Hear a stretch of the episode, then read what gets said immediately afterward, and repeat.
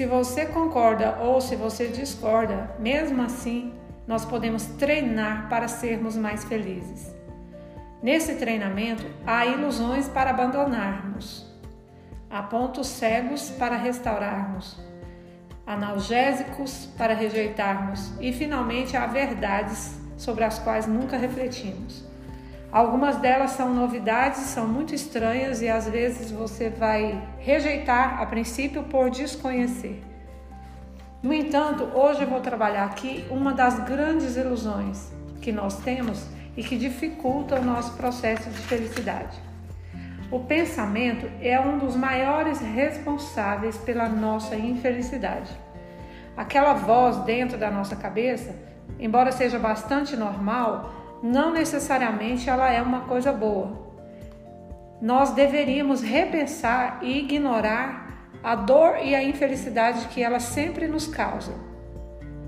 Deveríamos ou vamos treinar para fazer isso? Talvez valha a pena passar algum tempo tentando entender mais um pouco a respeito dessa voz. E se existe uma coisa que vai mudar a sua vida para sempre, é reconhecer que a voz que fala com você não é você.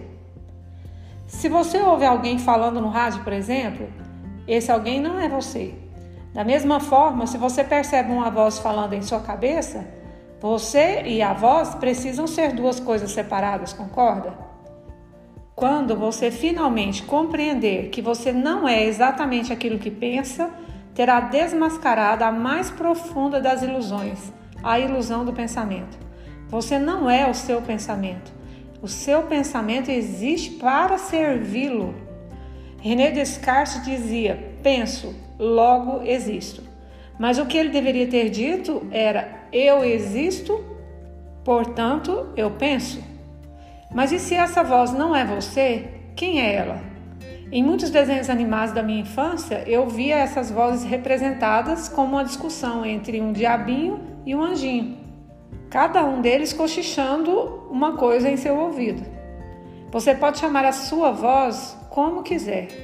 O que importa é que você reconheça que essa voz existe, admita que ela não é você e compreenda como ela se comporta. Se voltarmos na analogia do diabinho e do anjinho, a voz que te traz pensamentos de medo, insegurança, é, frustração, raiva, inferioridade, certamente está sendo cochichada pelo diabinho. E a voz que te traz sentimentos de alegria, bem-estar, bondade, gentileza, felicidade, harmonia, generosidade, certamente é a voz do anjinho. E se você consegue observar que existem esses dois pensamentos, então você não é o seu pensamento, você é alguém que observa os seus pensamentos. Sendo assim, de qual lado você vai decidir ficar ao observar os seus pensamentos hoje?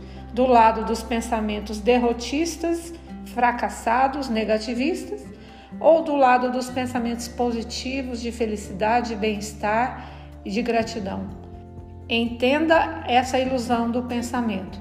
Você não é o seu pensamento, você é alguém que observa e decide o que quer fazer a partir dos pensamentos observados.